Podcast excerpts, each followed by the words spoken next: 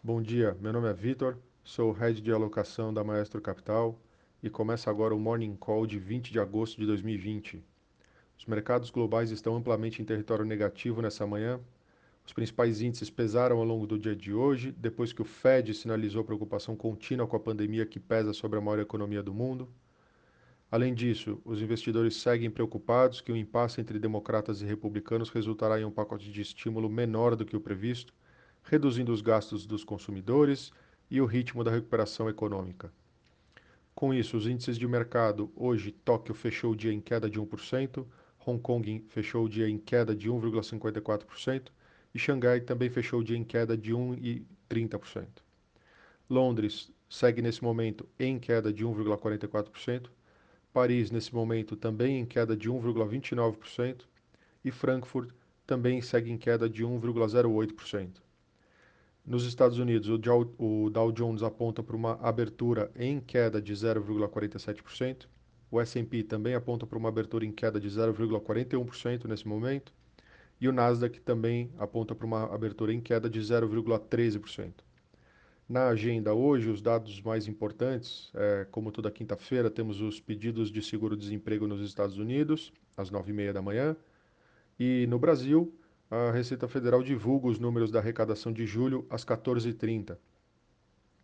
Nos destaques internacionais, a China e os Estados Unidos concordaram em realizar um encontro em breve para discutir o andamento do seu acordo comercial.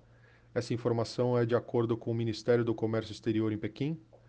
É, os comentários de quinta-feira é, do Ministério é, não, anunci não, anunciaram nenhuma data exata e foram bem vagos. Só lembrando que uma reunião agendada para o último final de semana foi desmarcada unilateralmente pelos Estados Unidos. E a ata do Fed mostrou ontem uma mudança sutil em seu compromisso com um período prolongado de política monetária frouxa.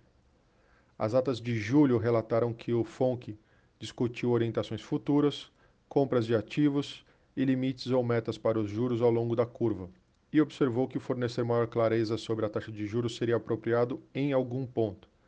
A ata anterior indicava que os formuladores de política estavam propensos a implementar algumas dessas eh, posições citadas acima já nas próximas reuniões. A perspectiva econômica do Fed foi rebaixada em comparação com a previsão da reunião de junho.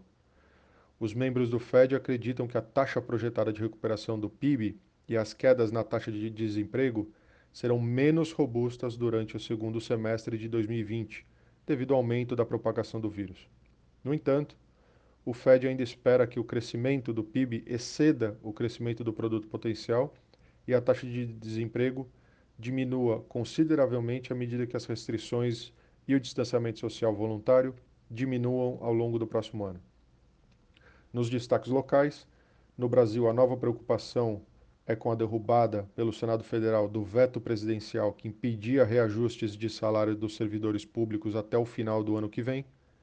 Agora, a equipe econômica trabalha para reverter essa medida na Câmara dos Deputados.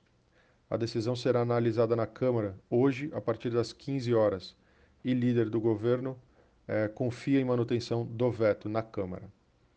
É, ainda falando de Brasil, o ministro da Economia, Paulo Guedes, indicou nessa quarta-feira a extensão do auxílio emergencial, mas um, a um valor menor do que os 600 reais atualmente pagos.